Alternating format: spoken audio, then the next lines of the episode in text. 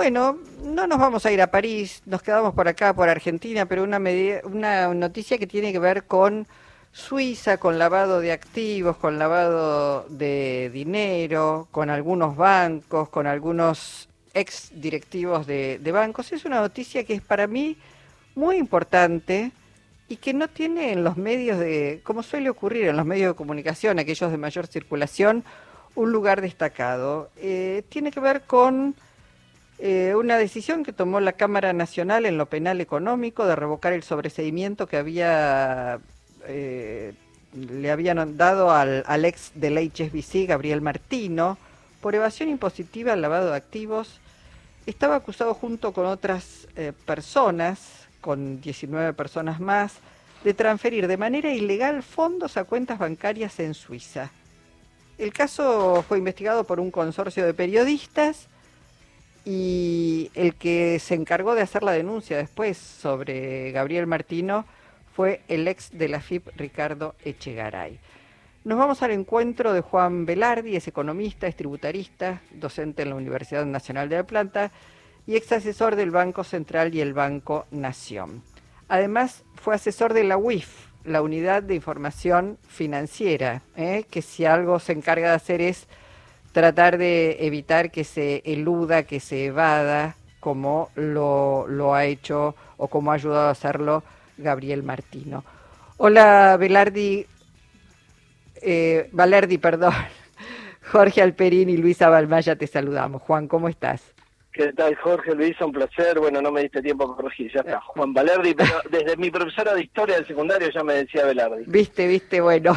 Vos sabés que no estamos tan lejos de París, porque terminaste el tango, dijiste, bueno, nos vamos de París, y en realidad el tema del lavado de dinero, hay un gran libro que se llama Las Islas del Tesoro, que habla de las guaridas fiscales, mal llamados paraísos, y la persona que lo escribió, en inglés que sabe mucho de este tema, quien tuve el placer de conocer, describió que los primeros que usaron las guaridas fiscales, las islas y especialmente obviamente Inglaterra y su zona de influencia para eludir fiscalmente en el mundo triangulando eran dos hermanos ingleses desde la Argentina manejaban la exportación de carne mundial y triangulaban para no pagar impuestos entre otros lugares en Francia, que era el primero que tenía alta tributación porque es muy progresiva, digamos, la tributación de Francia desde la Revolución Francesa.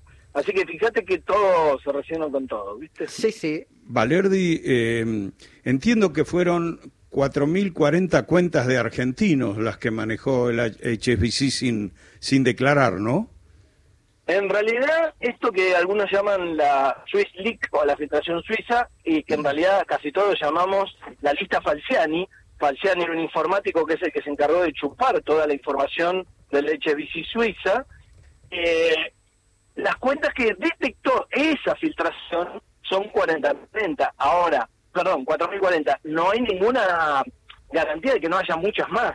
Y además no hay ninguna garantía de que no se hayan filtrado o, pasado, digamos, algún tipo de filtro y que hubiera algunas que no pasaron. Con lo cual, sí, como mínimo había 4040 que el titular de la FIP este, del macrismo se encargó de cajonear, por cierto.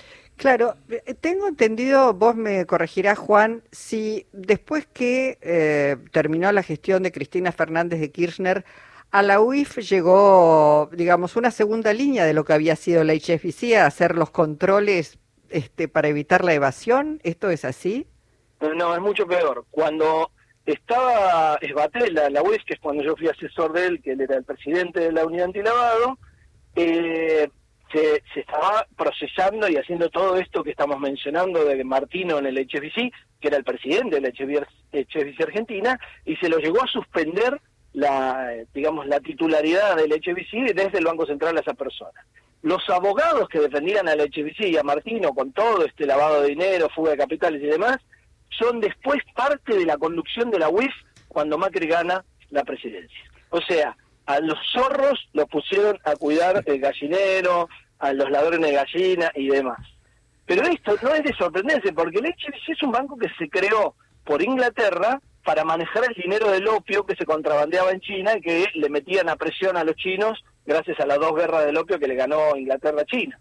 Y, creció para eso el banco, se creó para eso y creció para eso, ¿no? Mm. Valerdi, ¿y de qué volumen de evasión estamos hablando en este caso? No, en realidad cuando, cuando hablamos de Suiza, de estas cuentas y demás, no estamos hablando tanto de evasión, sino de fuga de capitales. Y cuando hablamos de fuga de capitales, se estima que los poquitos argentinos afortunados que tienen muchos miles de millones de dólares en el exterior, tienen como mínimo entre 400 y 500 mil millones de dólares en el exterior, lo cual es bastante más que la deuda que está en Argentina por todo concepto. Muchas veces más, como 10 veces más. No, el doble debe ser, porque en realidad, acordate que aparte del FMI tenemos a los acreedores privados y algunos otros tipos de deuda, eh, entonces yo te diría un poquito más del doble. Mm. Y esto, Juan, no es una práctica exclusiva del HSBC, me imagino. No, pero es un banco que ha hecho muchos méritos en el mundo. De hecho, Gabriel Martino también fue nombrado por el HSBC en México cuando Estados Unidos le puso las, las multas más grandes de la historia de la lucha antilavado al HSBC México por estar lavando el dinero en México y no en Estados Unidos como corresponde. Porque una cosa, digamos, para ir suavecito, el lavado de dinero en el mundo en realidad es una farsa como la lucha contra las drogas. El lavado de dinero que hace el gas y, todos estos organismos en realidad es organizar el lavado para que se haga en Inglaterra, para que se haga en Estados Unidos. Y últimamente para que se haga más en Estados Unidos porque Estados Unidos necesita más que nunca vivir de lo financiero como en su momento Inglaterra cuando dejó de ser una potencia y lo está desplazando Inglaterra de alguna manera. Con lo cual no me sorprende que el HBC esté de alguna manera en desgracia no, sí me sorprendería que el Citibank estuviera en desgracia. Sin embargo, yo no, no veo ninguna noticia que tengan problemas. Claro. Juan, eh, ¿podemos decir que entonces es auspicioso esta medida de la Cámara eh, Nacional en lo Penal Económico de revocar el sobreseimiento que le había dado una jueza? Porque la verdad es que Martino siguió trabajando y asesorando en este caso muy vinculado a las autoridades del PRO en la ciudad es muy auspicioso si la mitad más uno de los argentinos tienen un poquito de conciencia y en las próximas elecciones no traen de nuevo a Macri y sus, y sus secuaces, porque si no, vamos a ver lo mismo que pasó en su momento, que era sobreseimiento rápido, que es lo que está revocando esta Cámara, no es que está diciendo tenemos suficiente prueba, lo que dicen muchachos, lo sobreseyeron en 10 minutos, ¿qué está pasando acá? Hagan algo para decir que no hay pruebas, etcétera.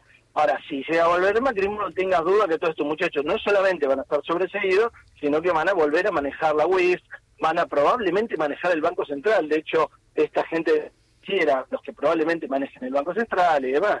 Así que espero que la mitad más uno de los argentinos, como mínimo, tenga conciencia de no traer este a los ladrones para manejar a la ah, Argentina. ¿no? Ahora, considerando que hay cerca de un PBI de, argentinos en el exterior en cuanto a, dólares, eh, uno tiene que suponer que hay varios bancos que actuaron de una manera similar, ¿no? Escondiendo cuentas, no declarando, ayudando a la evasión, ¿no? Los bancos internacionales trabajan para eso. Y, el, y además, vos dirás, bueno, hay que ayudarlo, pedirle ayuda a Estados Unidos, ahora que firmamos un convenio. No, no, es que el problema es que esta farsa, la lucha contra el lavado, es para ordenarlo. Lo que está tratando de hacer Estados Unidos es que si hay lavado o si hay fondos sobre todo mayoristas, por ahí el chiquitaje se lo empiezan a sacar de encima últimamente, tienen que estar en Estados Unidos y se tienen que lavar en Estados Unidos. Entonces, no te van a dar una lista de Estados Unidos de todos los mega ricos y sobre todo las multinacionales que tienen su fuga de capitales en Estados Unidos o su zona de influencia. Así que en ese sentido vos me das, bueno, ¿cómo hacemos para recuperar los 450? Y lo que tendríamos que hacer es lograr que cambie el sistema financiero mundial y no se convierta en una lavadora con centro en Wall Street sobre todo y en Londres segundo, más allá de otros satélites.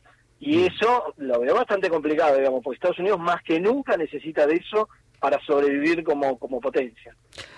Bueno, Juan, vamos a ver qué derrotero sigue esta, esta causa que lo tiene a Martino ahora con nuevamente procesamiento, que había sido revocado por una jueza. Y, por supuesto, bueno, con mucha, con mucha atención informando a la audiencia. Gracias. ¿eh? Les mando un abrazo, siempre un placer charlar con ustedes. Hasta pronto. Juan Valerdi, economista.